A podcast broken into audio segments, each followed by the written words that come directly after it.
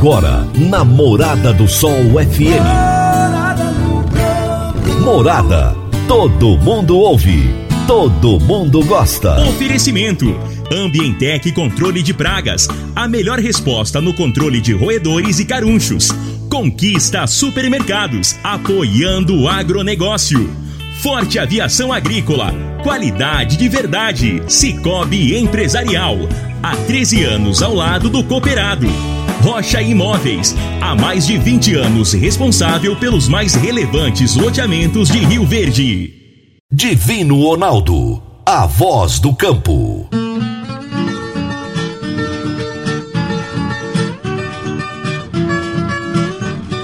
Boa tarde, meu povo do agro, boa tarde, ouvintes do Morada no Campo, seu programa diário para falarmos do agronegócio de um jeito fácil, simples e bem descomplicado. Hoje é terça-feira, dia 12 de janeiro de 2021.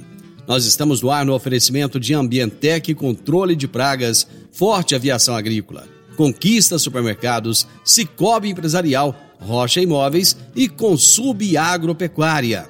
Hoje eu vou reprisar uma entrevista muito, mas muito interessante que foi veiculada em setembro passado com Lígia Pimentel. A Lígia é médica veterinária, é economista e é diretora executiva da consultoria Agrifato em São Paulo. E nós falamos, naquela época, do RED como ferramenta de gestão na pecuária. E eu vou trazer novamente essa entrevista para vocês hoje. Vou trazer agora as notícias agrícolas aqui no Morada no Campo. Se tem notícia, você fica sabendo no Morada no Campo. Morada FM.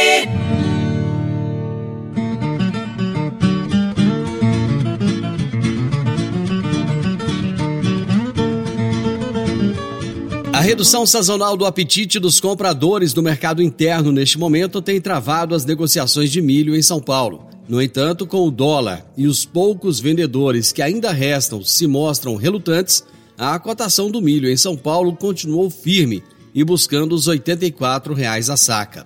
Na AB3, o dia de ontem foi de valorização para o vencimento em março de 2021, que fechou o dia cotado a R$ 86,67 a saca. Com pouco mais de 641 mil toneladas embarcadas durante a última semana, a exportação de milho brasileira começa a dar sinais de recuo frente à diminuição de oferta no mercado interno. A média diária do cereal embarcado ficou em 128.260 toneladas, 44% a menos do que em dezembro de 2020. O recuo foi menos intenso sobre a receita. Isso porque o preço médio do milho vendido pelo Brasil para o mercado externo apresentou uma valorização de 15% no comparativo com dezembro de 2020. O movimento justificado pelas altas das cotações do cereal em Chicago, que já se aproxima dos 5 dólares por bushel.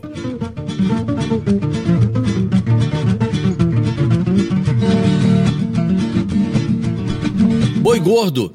A semana começou com dificuldades dos frigoríficos em preencher as suas escalas de abate. E com isso, as cotações do animal permaneceram pressionadas.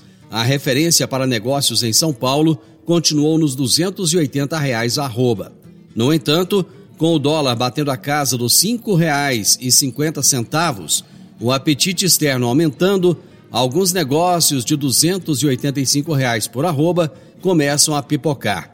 Na B3, o contrato com vencimento para janeiro de 2021 valorizou 1,12%, ficando cotado a R$ 285,60 por arroba. As exportações de carne bovina voltaram a apresentar força, com números semelhantes aos de novembro de 2020. Foram 40.680 toneladas de proteína bovina encaminhadas para fora do país nos últimos cinco dias úteis, resultando em uma média diária de 8.140 toneladas, 26% maior que a média de dezembro de 2020. Além disso, o comparativo anual demonstra um crescimento de 53% na média diária embarcada. O avanço do dólar para o próximo da casa de R$ 5,50 tem atuado como um estímulo às vendas.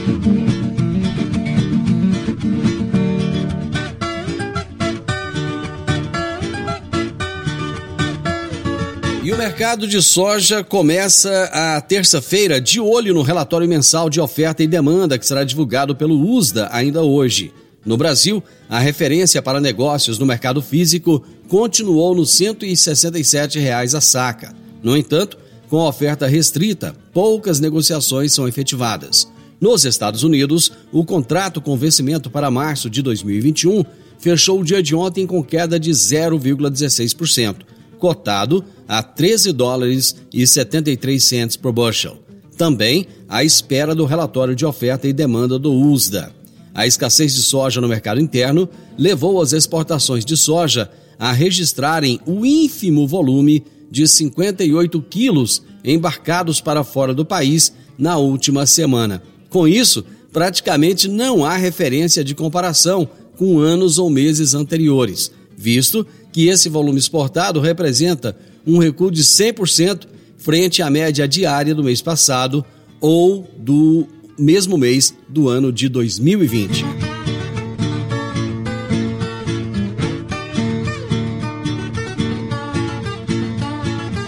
O ato número 70 do Departamento de Sanidade Vegetal e Insumos Agrícolas da Secretaria de Defesa Agropecuária, publicado ontem no Diário Oficial da União, traz o registro de 56 produtos formulados, ou seja, defensivos agrícolas, que estarão disponíveis para uso pelos agricultores. Os produtos registrados ontem foram concedidos ainda em 2020. Desse total, quatro são ingredientes ativos novos, sendo três de baixo impacto dois ingredientes ativos à base de dos organismos Abrobracon ebector e Chronostax rosea, que serão utilizados, respectivamente, para o controle de diversas traças de armazenamento e no controle também do Botrytis cinerea, que é um mofo que afeta diversos frutos, além de qualquer outra cultura em que essas pragas forem encontradas. E um produto que utiliza o peptídeo derivado da proteína harpin, que é o PDPH, para atuar de forma indireta no controle de fungos. Entre os produtos registrados, 19 são de baixo impacto. Desses, 15 são compostos por microorganismos, como a Belvéria baciana, o Trichoderma asperellum, o Chronostax rosea e o Metarrhizium anisopliae, que são agentes microbiológicos de controle de pragas que atacam os cultivos brasileiros. Os outros quatro são produtos contendo pequenas vespas predadoras de pragas e um que utiliza o PDPH. Com a publicação desta segunda-feira, o total de 95 produtos de baixo impacto foram registrados em 2020. Esse é o maior número de registros de produtos desse perfil em um mesmo ano. Para mais informações do agronegócio, acesse www.portalplantar.com.br. Vamos agora para o Momento Agro. Perspectiva Momento Agro. Programa de hoje, o secretário de Política Agrícola do Ministério da Agricultura, Pecuária e Abastecimento, César Halum, fala sobre os desafios da SPA em 2021, visando o aumento da produtividade e da safra, garantindo assim o abastecimento a um preço justo a todos os brasileiros. Nós do Ministério da Agricultura, Pecuária e Abastecimento, sob o comando da ministra Tereza Cristina, conseguimos cumprir nossa missão institucional, que é de garantir o alimento na mesa de todos os brasileiros. Para 2021, a Secretaria de Política Agrícola está trabalhando um plano safra mais audacioso ainda, que permita o aumento da nossa produtividade e o aumento da nossa safra. Estamos trabalhando para garantir o seguro rural, para aumentar a confiança no crédito e a segurança dos produtores rurais.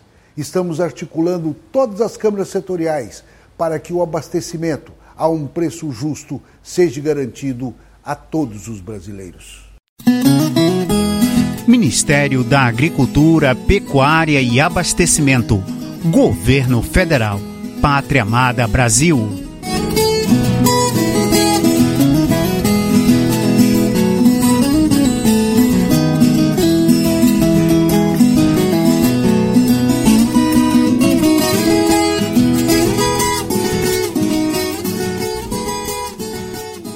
Toda terça-feira, a professora e analista comportamental Regina Coelho nos fala sobre gestão de pessoas no agro. Agora no Morada no Campo, gestão de pessoas no agro, com Regina Coelho. Morada FM.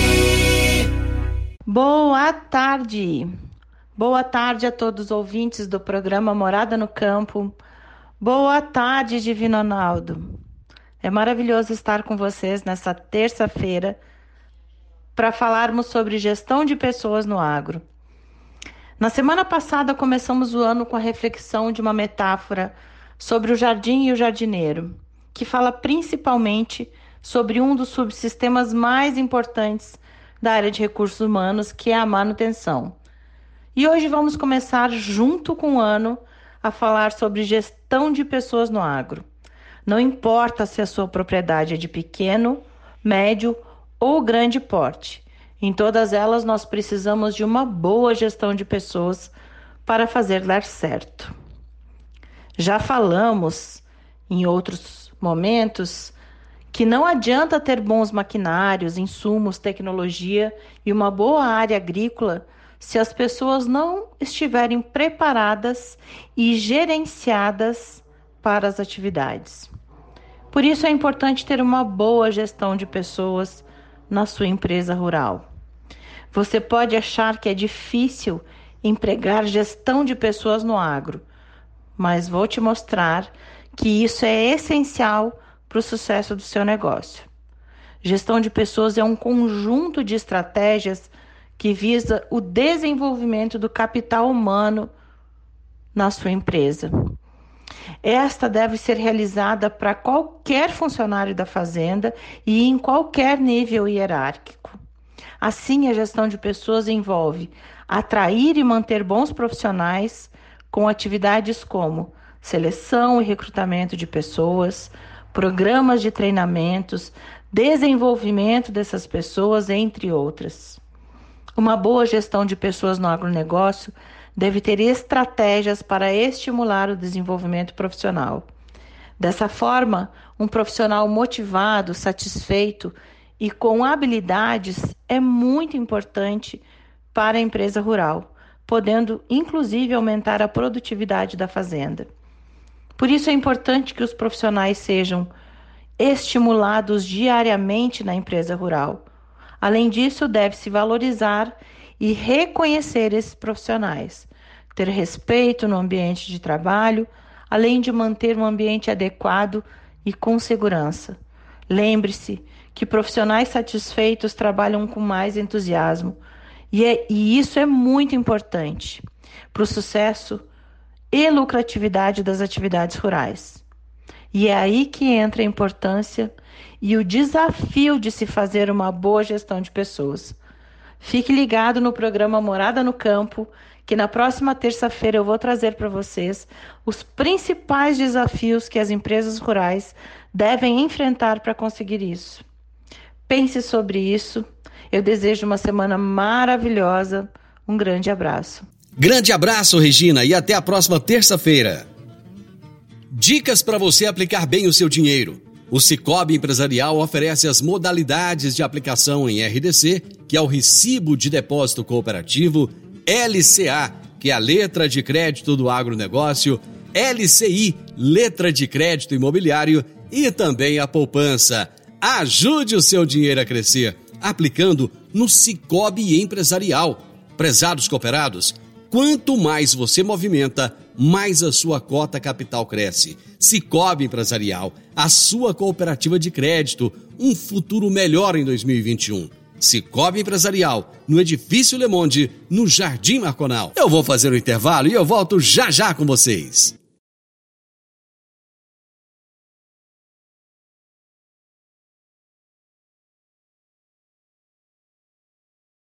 Divino Ronaldo, a voz do campo.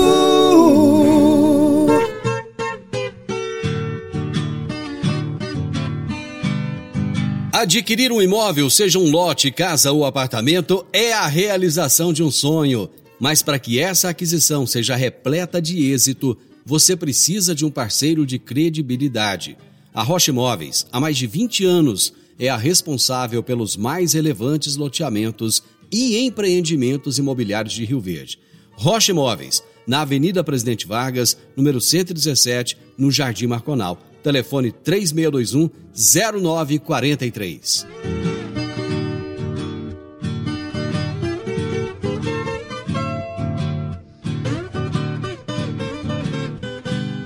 Morada no campo. Entrevista. Entrevista. A minha entrevistada de hoje no programa é Lígia Pimentel, que é graduada em Medicina Veterinária e Ciências Econômicas e é diretora executiva da Agrifato em São Paulo e autora do livro Administre o Risco de Preços Pecuários, um guia prático para o RED de sucesso. Oi Lígia, tudo bem com você? Boa tarde, Divino. Boa tarde a todos que nos escutam. Muito bom ter você aqui para falar de um assunto que eu acho que é ainda novo, né? Que é o RED. É, um prazer estar aqui, um espaço até para a gente divulgar aí um pouquinho é, dessa ferramenta tão importante, tão pouco utilizada, né? Fica, fica interessante a gente tratar desse assunto. Lídia, me fala um pouco de, de você. Quem é a Lígia Pimentel? Eu sou filha de produtores rurais, né? Meu pai era agrônomo, minha mãe veterinária sempre estive envolvida com a produção no campo. Então, nasci com o pé no barro. A gente não morava na fazenda, mas morava bem pertinho. Então, eu falo que eu era criança e fugia de casa à tarde, né? Não fazia tarefa, pegava a bicicleta e ia correndo lá fazenda escondida para nadar no açude, andar a cavalo. então, partiu daí, né? Partiu daí. É, depois me graduei em veterinária, medicina veterinária. Já saí da faculdade direto para trabalhar com consultoria de mercado. A partir daí eu identifiquei a, a necessidade grande de conciliar com uma graduação, uma formação em economia também, é, para que a gente pudesse fazer análise de peso, né, análises mais consistentes. E aí te, decidi depois me graduar em sequência em economia também. Então eu tenho essas duas graduações. Foi muito legal porque eu aliei uh, o conhecimento técnico, que é importante também para a gente entender o mercado, ao conhecimento econômico, né? E a partir de 2011 eu fundei a Agrifato porque eu senti uma necessidade, Divino, é, uma dificuldade, na verdade, das pessoas de entenderem o que fazer com a análise de mercado. Antes de 2011 eu só trabalhava com análise de mercado, mas eu não, não associava muito bem o que o produtor podia fazer com ela, ou seja, como usar ela na gestão da propriedade para tomar decisões de negócios. E a partir de 2011 é, eu resolvi abrir a Grifato para a gente é, conciliar a análise de mercado com uma tomada de decisão, uma decisão em prol da gestão da fazenda. E aí, então, sou diretora executiva da Grifato, até hoje estamos aí, e é a, essa que é a Lígia. Perfeito, Lígia. Quando se fala em gestão, hoje no, na agricultura, a gestão ela é fundamental e já é, já é fato consolidado mas parece que na pecuária ainda não tem esse peso, né? É, Dino, tem um tem menos utilização, né? E por alguns motivos. Eu acho que o principal é que na pecuária nós temos aí como componente principal um ativo muito líquido, que é o próprio boi. Né? Ele é um ativo muito líquido e de baixo índice de perdas, de potencial de perdas, especialmente climáticas, né? É, então, veja bem, a gente tem um risco climático e uma volatilidade de preços, ou seja, intensidade e frequência com que os preços sobem e descem, que é muito mais alta no mercado de grãos. E isso aumenta muito o risco naquela atividade. Né? É, então pense aí, a gente, uh, você entende que o mercado se movimenta mais, os preços são mais explosivos proporcionalmente no mercado de grãos. Então o agricultor ele foi mais pressionado a utilizar ferramentas, né? Que neutralizassem o risco de preços ou diminuíssem o risco de preços. E o RED, essa palavra estranha aí para muita gente, é exatamente isso, né? É uma ação que você toma através de uma ferramenta financeira. Por exemplo, muito popular no mercado pecuário é o boi a termo, né? Tem muita gente que não gosta dele, mas ele é uma ferramenta, só para ilustrar. Então, é uma ferramenta que você utiliza para diminuir o risco de preços lá no futuro, uma negociação, uma comercialização antecipada né? Então, o agricultor, ele também, por ter um ativo menos líquido, ele está muito acostumado a já comercializar a safra antes mesmo de colher, né? É, você, tem, você tem um prazo diferente para colher a sua safra, é diferente do que a gente tem para o boi, né? Outra questão importante, que eu acho que ah, modificou bastante essa dinâmica e trouxe um interesse menor, até agora, pelo menos, para a pecuária em relação ao RED, a proteção contra a oscilação de preços, é que a pecuária ela foi se consumindo nas pastagens que ela não reformou, não renovou. A gente tem muita pastagem degradada no Brasil. É, e se você deixar degradar a lavoura, a produtividade cai e você já sente na próxima safra. Né? Mais duas, três, você está morto. E na pecuária a gente demora mais para degradar a pastagem para sentir isso, até mesmo pela alta liquidez dos ativos envolvidos. Então tem alguns motivos aí, é, mas a gente fala que a agricultura ela tem um risco embutido historicamente maior do que a pecuária. Obviamente que a pecuária está começando a sair daquele índice de risco menor está indo para um patamar de risco maior. Mas é uma evolução, nós estamos falando como nós chegamos até aqui, né? Então esse é o motivo principal. Por que, por que é que a pecuária está mudando de patamar de índice de risco agora? A gente teve uma mudança histórica aí é, muito importante para a pecuária, né? Até a década de 90, a pecuária ela servia para fazer operações imobiliárias, né? Principalmente na década de 70, por exemplo, havia muito estímulo do governo para a abertura de novas áreas, através de linhas de crédito com juros bem baixos. Então tinha um subsídio para a gente abrir áreas. O Brasil era grande importador de alimentos, né? Tinha um índice de fome, por exemplo, de miséria muito alto. Houve um estímulo para abertura de novas áreas, né? a abertura de áreas de fronteira, então foi quando o pessoal começou a ir para o Mato Grosso do Sul, para o Mato Grosso, para Goiás mesmo, né? abrir novas áreas. E a primeira coisa que entra numa área aberta, né, sem precisar de muito trato, é a pecuária de cria. Né? É, bota a vaca lá com bezerro e eles ficam ali, ocupam a área, buscam a água, buscam a comida. Né? Diferentemente da lavoura, você não consegue fazer isso com lavoura, mais difícil. É, ano que vem você volta lá, não tem mais nada no lugar. Então, a atividade de a atividade pecuária, ela era primeiramente uma operação imobiliária, né? Até por esse motivo se atribui muito a culpa do desmatamento à pecuária, mas na verdade não é. Né? A pecuária é o machado, não é a pessoa que derruba a árvore, né? Ela é o machado, ela é utilizada como ferramenta. Mas eh, dentro de outro contexto, não vou entrar nessa questão de, uhum. de, de ambientalismo agora, é só para ilustrar. A partir da década de 90, quando a gente encerrou esse avanço para novas áreas de fronteira, a gente parou de ampliar as áreas produtivas, é, ou pelo menos baixou assim, muito esse ritmo. O que aconteceu foi que aquela pecuária que era de ocupação, ela teve que se transformar numa pecuária de produção de carne, entendeu? E aí, em primeiro lugar, em primeiro lugar ficou evidente né, que a gente tinha que começar a pagar mais caro pelo bezerro, porque a gente começou a exigir mais bezerros para produzir a carne. E aí que a relação de troca começou a se transformar. Né? E aí, quando, quando o bezerro se valoriza perante o boi, a gente começa a perder margem para atividade, começa a apertar o cinto do pecuarista. Quando aperta o cinto do pecuarista, o que ele precisa fazer é investir para produzir mais na mesma área. Né?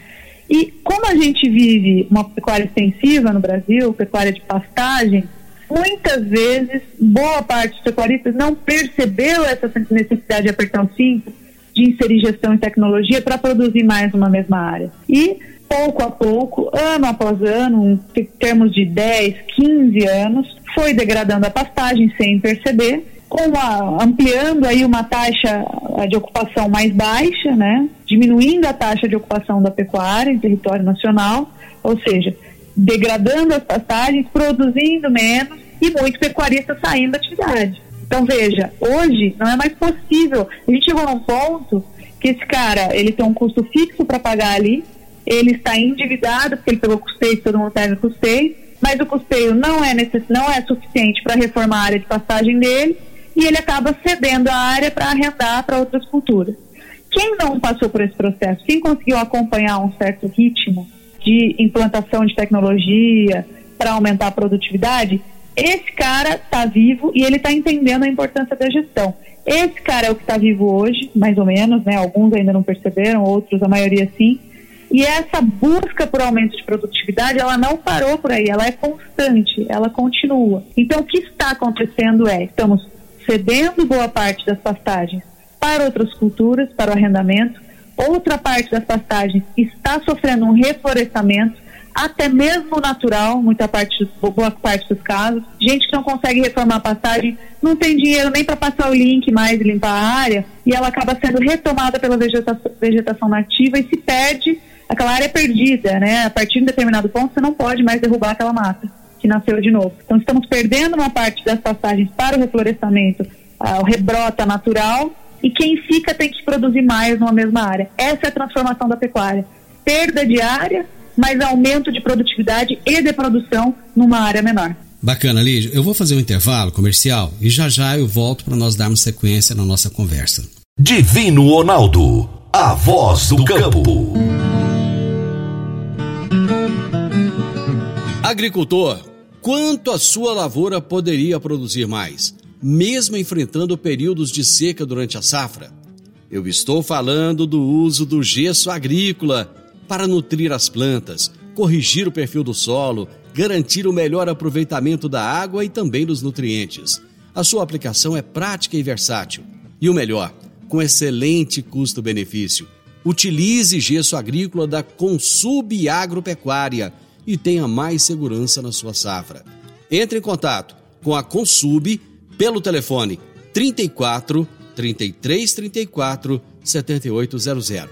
Eu vou repetir: 34 33 34 7800 ou procure um de nossos representantes. Eu disse: gesso agrícola é da Consub Agropecuária. Morada no campo. Entrevista. Entrevista. Hoje eu estou falando com Lígia Pimentel, que é graduada em Medicina Veterinária e Ciências Econômicas, é diretora executiva da Agrifato em São Paulo e autora do livro Administre o Risco de Preços Pecuários, um guia prático para o RED de sucesso. Ô Lígia, você, você trazia um panorama do que está acontecendo na pecuária brasileira. Vamos falar um pouquinho do seu livro. O que, que te levou a escrever esse livro? o que me levou a escrever esse livro é que muita gente fala, ah, isso é importante, vamos fazer, e na hora de fazer não consegue, né? não tem coragem, não tem compreensão é, ou conhecimento básico para executar as operações de RED. Operações de RED, essa operação de proteção contra oscilação de preços, elas não são não é difícil, né? Essas operações elas não são muito complexas mas você precisa de uma certa compreensão, de um mínimo de dedicação de estudo para compreendê-las. E eu entendi que a pecuária precisa muito disso, mas não sabe lidar com isso por falta de conhecimento. Então eu falei, olha, por onde que a gente começa a aprender, né? É pelos livros, certo? E não tinha nenhum livro escrito sobre esse tema especificamente voltado para a pecuária, com exemplos práticos voltados para a pecuária tanto para proteção contra a queda de preços do boi gordo, que é nosso produto final, quanto para a proteção contra a oscilação de preços positiva dos insumos, até considerando reposição, o boi magro, milho, soja, os insumos dolarizados. Então não tinha material didático que tratasse desse tema.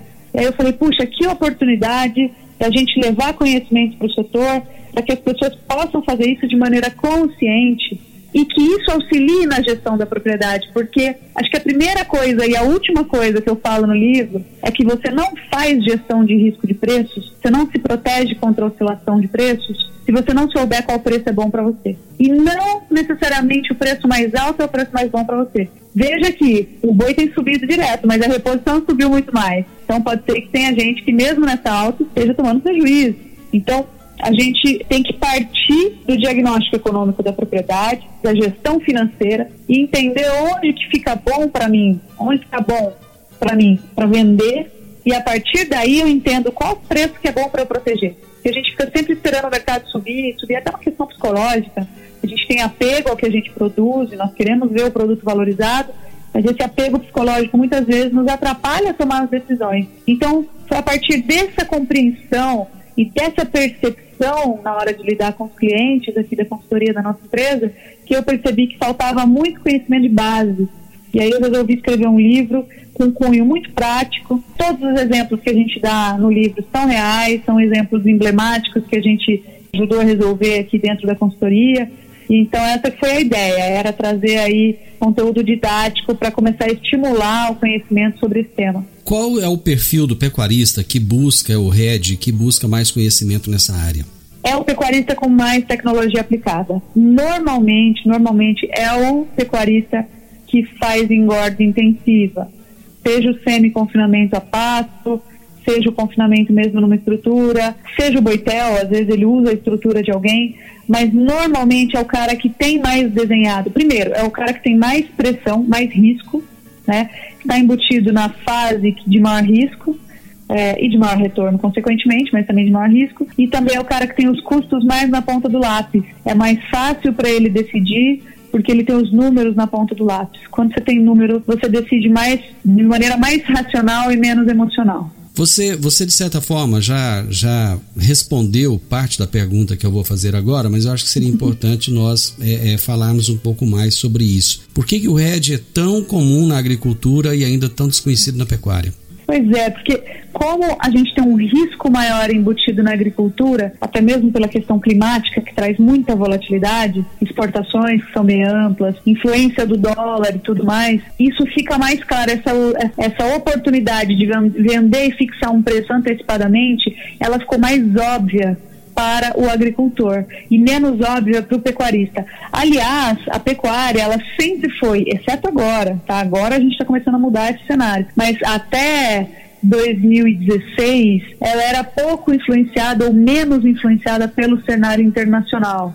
Então, a partir de 2017, a gente começou a sentir mais os efeitos uh, da política internacional e de questões econômicas, de política econômica que influenciavam a pecuária. A pecuária sempre foi uma ilha, né? Ficava mais ilesa, assim, é, as marolinhas e as crises. Agora não, agora ela está mais permeável. Então, eu acho que essa é a principal diferença. Agora, tem uma coisa muito interessante, Divino, que a pecuária tem é, de vantagem em relação a qualquer outra commodity que você pense em comercializar através de instrumentos financeiros, né, fazer essa comercialização antecipada. No milho, você consegue travar, por exemplo, o preço do dólar para os seus insumos dolarizados e o preço de venda do milho. A soja também.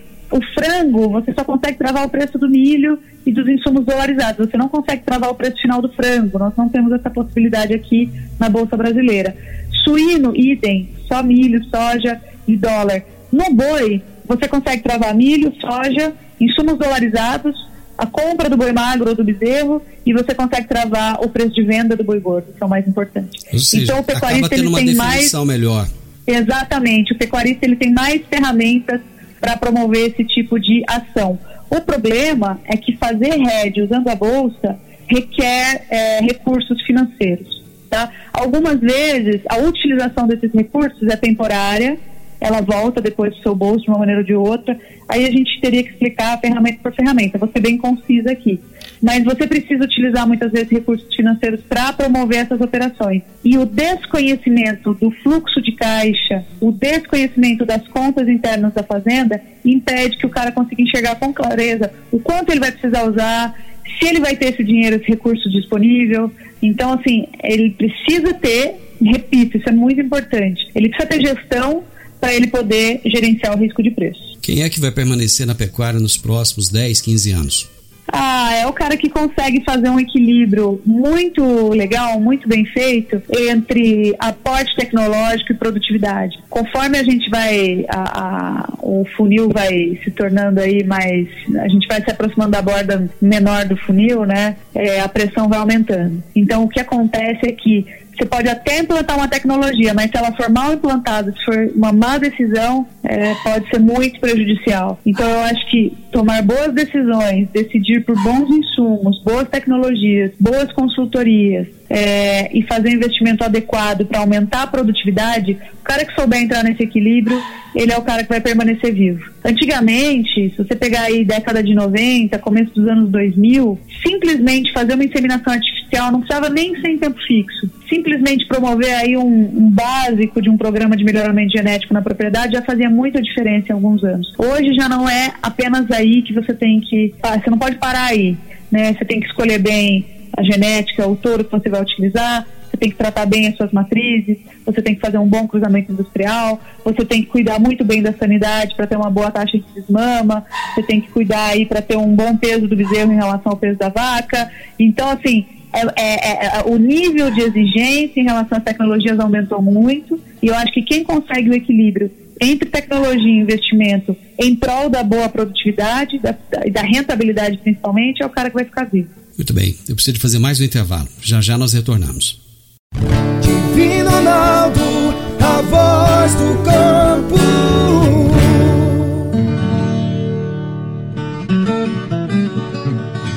Meu amigo, minha amiga, tem coisa melhor do que levar para casa produtos fresquinhos e de qualidade. O Conquista Supermercados apoia o agro e oferece aos seus clientes produtos selecionados, direto do campo, como carnes, hortifrutis e uma seção completa de queijos e vinhos para deixar a sua mesa ainda mais bonita e saudável. Conquista Supermercados. O agro também é o nosso negócio. Morada no campo. Entrevista. Entrevista. Vamos agora para o terceiro bloco da nossa entrevista e eu estou batendo papo hoje com a Lígia Pimentel, ela falando direto de São Paulo. Lígia, é, você lá no início é, tocou assim suavemente no assunto do, do, do, meio ambiente e você disse que nem, nem queria falar sobre isso, mas até que ponto as Anitas e as. E as a Greta. Até que ponto essas meninas vão prejudicar a nossa pecuária? Nossa, Divino, eu arrisco dizer que eles têm prejudicado muito, né? São figuras assim que falam sem qualquer conhecimento de causa, sem nunca ter estudado o assunto, é, eu acho um absurdo, assim, por exemplo, eu falo que meu pai falou para mim que não entendia mais o mundo com mais de 60 anos, eu falo que eu não entendo mais o mundo com 30, né, na casa dos 30, estou com 36. Então, assim, é, quando a gente, quando eu vejo a sociedade endeusando o conhecimento ou opinião de uma menina de 16 anos enraivada, eu falo, gente, onde está a experiência, né? Onde está o valor da senioridade, da experiência, do aprendizado? Do amadurecimento. São coisas muito valiosas. Nós sempre respeitamos a opinião dos mais velhos exatamente por isso, por embutir. né? E hoje a gente está levando em consideração, escutando pessoas que não têm estudo, que não têm conhecimento de causa, que não têm vivência. Anitta, para a hora que a gente que conhece o setor, pode conhecer tão pouco, não precisa ser muito. A hora que a gente escuta o que ela fala, é um absurdo. É, são tá na moda, né, falar de fake news, são fake news, eu acho um absurdo. Agora, são pessoas com muito público. A Anitta tem muito público, é um público grande. As pessoas tendem a querer imitar seus ídolos. Então a gente tem um grande problema aí. Eu acho que eles prejudicam muito, só que quando a gente vai se defender deles, a gente fala só para o nosso público. Nós temos uma grande dificuldade de popularizar a nossa fala, de tornar a nossa fala palatável para a mediana da sociedade, ou seja, para fora do nosso círculo. A gente se defende muito para nós mesmos. Seria legal a gente arrumar meios de conseguir se defender para fora, né? É, então, utilizar aí, por exemplo, eles é, utilizam a cultura para falar, né? Então, no caso da Greta, menos, ela é uma ativista. Mas no caso da Anitta, ela usa a cultura, a questão cultural, a influência dela como artista para promover esse tipo de discurso. E eu não vejo artistas promovendo o discurso contrário. Não sei exatamente te falar qual que seria o caminho para a gente conseguir fazer isso, mas eu sinto uma grande deficiência da nossa parte de conseguir falar através do meio cultural, que é onde as pessoas escutam. Então, sei lá, vou dar um exemplo. Olha, nem lembro muito bem o enredo da novela. Tinha, lembro que tinha MST envolvida, mas eu lembro da novela Meio do Gado, por exemplo, que falava do nosso meio. Lembro de uma novela, essa eu lembro sim muito bem, a novela Pantanal, que mostrava de uma maneira mais poética, né, uhum. a região pantaneira. Então era uma, uma novela linda, maravilhosa. Então acho que a gente devia talvez se inserir um pouco mais nos meios culturais para conseguir falar com a sociedade como um todo e não necessariamente com a nossa classe, porque a gente já está cansado de saber. É, porque é, é, até o ponto que eu queria chegar, porque essa dificuldade de comunicação, porque de vez em quando você tem, por exemplo, agora você tem a carne bovina como vilã, né, e a grande vilã da Amazônia, inclusive. É, houve um momento em que a carne suína era grande vilã da saúde, houve um momento que o ovo era o grande vilão da saúde. Né? E o Brasil parece que nunca consegue realmente fazer essa comunicação efetiva com o público. É verdade, Divino. Eu acho que, primeiro, que a gente é muito ocupado. Enquanto eles estão dançando funk aí, nós estamos trabalhando, né? Mas, para falar bem a verdade, eu acho que eles vendem um discurso que é muito ideologizado, muito facilitado. É muito fácil falar que eu quero proteger a Amazônia dos madeireiros, dos pecuaristas que tocam fogo. É muito fácil eu tocar esse discurso para cima das pessoas, né? Olha lá o mico-leão dourado. É muito difícil eu falar, por exemplo, sobre a pobreza extrema em que vivem as crianças da Amazônia e a falta de oportunidade que elas têm, do recorde de abusos de crianças, por exemplo, a grande deficiência social que se vive quem está dentro da região amazônica e dessas eh, regiões. Ninguém fala disso, ninguém romantiza isso. Então, se a gente levar um pouquinho de desenvolvimento para aquela região dentro das normas, o que, que vai acontecer com esse povo? Acesso à escola, melhor poder de compra, melhores condições, né? Saída do nível de pobreza, menos abusos, menos problemas dentro de casa. Então, assim, é, acho que por aí talvez a gente pudesse tentar trazer o nosso lado bom também para que as pessoas comprem, né? As pessoas gostam de comprar uma bondade que muitas vezes nem elas praticam. Mas eu acho que é fácil a gente vender que quer proteger a Amazônia. Eu acho que está talvez na, na hora da gente vender que as pessoas que vivem na Amazônia são pessoas e que precisam também de uma vida digna e decente, sem ter que necessariamente sair de lá. Por exemplo, né, falando de desse lado do ambientalismo. Tem mil, mil aspectos aí para a gente tratar, mas falando especificamente desse. É, começar a levantar os índices de pobreza daquelas regiões talvez fosse uma boa. E, e utilizar isso é, de maneira é, cultural, né, talvez, uhum. criando aí alguns é, literatura, é, novela, cinema, dramas. É assim que a gente se comunica com a sociedade através das obras, né? Perfeito. Por que, que o preço do boi não caiu? Havia uma perspectiva de queda. Isso não Essa aconteceu. É uma boa pergunta. Divino, a gente teve né, um abate de novilhas fora do comum, uma evolução do abate de novilhas fora da média nos últimos anos, a partir principalmente de 2013. Agora a gente tem o dólar também estimulando bastante o abate, mas chegou ao ponto de a gente ter um pouco pouca oferta. Até uma questão de ciclo pecuário. O preço do bezerro, por exemplo, está nas máximas e com isso o interesse em produzir bezerros aumenta, a gente derruba o abate de vacas. Uhum. Então nós abatemos muitas novilhas lá atrás, essas novilhas não produzem bezerros hoje, foram abatidas, as vacas estão nas mínimas de abate por causa do alto preço do bezerro. O nosso consumo interno, ele caiu na pandemia sim, a gente olha os números de abate e isso fica, fica claro mas nós aumentamos bastante o share exportado, a participação das exportações na nossa produção nos últimos meses também. Então, aquela relação de, de tudo que é produzido, 20% vai para fora, 80% fica aqui, ela foi transposta. Né? Uhum. Hoje a gente está mais ou menos na casa de 27% em questão de meses. Então foi uma aceleração muito rápida e isso deixou enxuto o mercado interno, mesmo com baixa demanda. Ah, mesmo com baixa demanda, a gente conseguiu manter o mercado interno enxuto através do escoamento das exportações.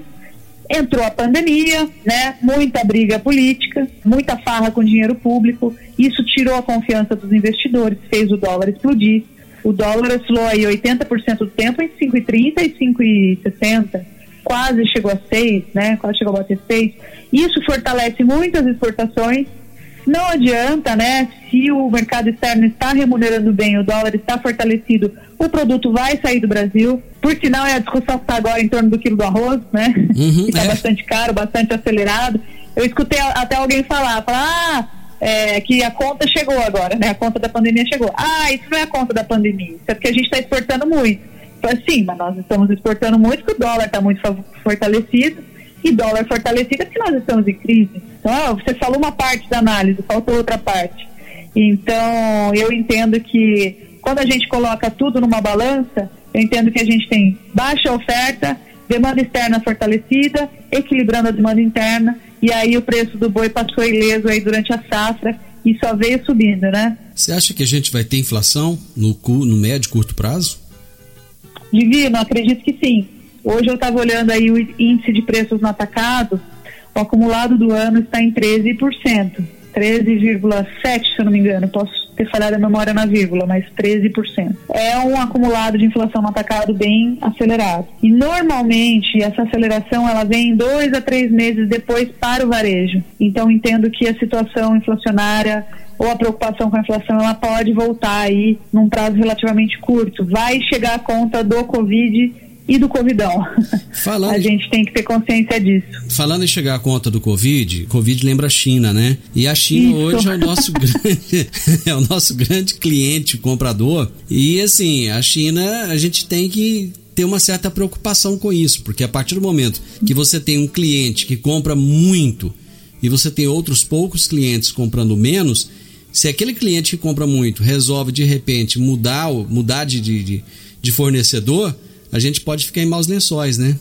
Sim, Divino, é um risco. Acontece que não tem muito como a gente fugir desse risco, né? Eu vou te falar algumas alternativas, mas chega um grande cliente que quer uma grande encomenda, você não pode dizer que não vai vender para ele para não se arriscar, não se expor aí, né? Então, basicamente, a gente tem que atender ao que está acontecendo. E, por sinal, ajudou muito o pecuarista aí ao longo da própria crise, né? Que a gente viveu recentemente. Aí temos alternativas.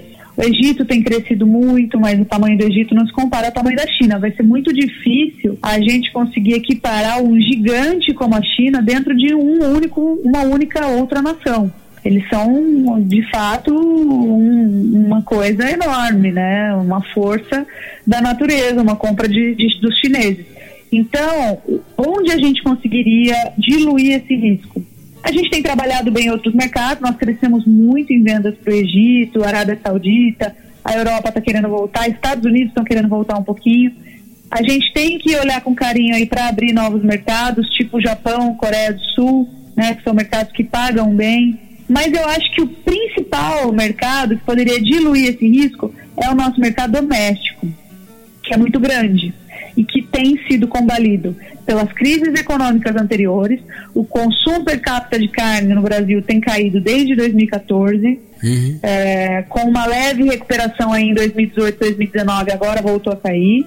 Mas a gente, desde 2014, que a gente. Desde 2013 foi o pico. 2014 começou a cair, daí por diante. Ou seja, crises econômicas prejudicando o orçamento do brasileiro. Quando o orçamento está baixo, ele procura o substituto perfeito da carne bovina, que é o frango, o suíno, os ovos, tudo que for mais barato aí e que puder substituir na mesa. É, então, se a gente conseguisse recuperar um pouquinho do nosso consumo per capita, já faria uma grande concorrência, daria uma boa diluída no risco que a gente tem aí de os chineses resolverem tragar nosso churrasco. assim. nós temos nós temos um minuto, mas eu gostaria que você traçasse rapidamente aí uh, as perspectivas da pecuária para o pós-pandemia. Olha, Divino, estou bem otimista, tá? Eu acho que a gente continua com baixa oferta. A China não vai cair fora de maneira consistente tão cedo, na minha opinião, na minha visão. Eles têm estoques proteicos muito baixos, né? Precisam consumir, estão voltando a acelerar e a gente abateu muita fêmea lá atrás, principalmente novilha. Eu acho que a pecuária vai continuar num caminho aí bastante sustentado, inclusive em 2020. O risco fica por conta da reposição o risco fica por conta da reposição. Quem tem que fazer reposição de bezerro agora e vender daqui dois anos, por exemplo, aí já pode ser que se arrisque um pouco mais. Então, o risco é o custo de produção. Vai ter que ser muito eficiente a, a gestão do negócio, a produção vai ter que ser muito eficiente para a gente ficar de olho, é, porque quando sobe o preço do boi, sobe reposição e é exatamente o que está acontecendo. Ija, prazer ter falado com você, foi muito, muito bom mesmo. Te desejo muito sucesso e que você continue fazendo esse trabalho maravilhoso que você iniciou lá atrás e que tem crescido a cada dia mais, assim como a pecuária brasileira. Muito obrigado. Ô, oh, Divino, obrigada pelo convite. Queria aproveitar para te deixar um grande abraço. Grande abraço, pessoal da região aí, que eu gosto demais.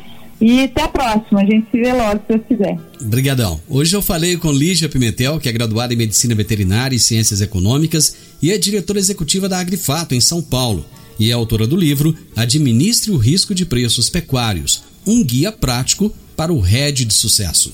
Meus amigos, final do Morada no Campo. Eu espero que vocês tenham gostado. Amanhã, com a graça de Deus, eu estarei novamente com vocês a partir do meio-dia aqui na Morada FM.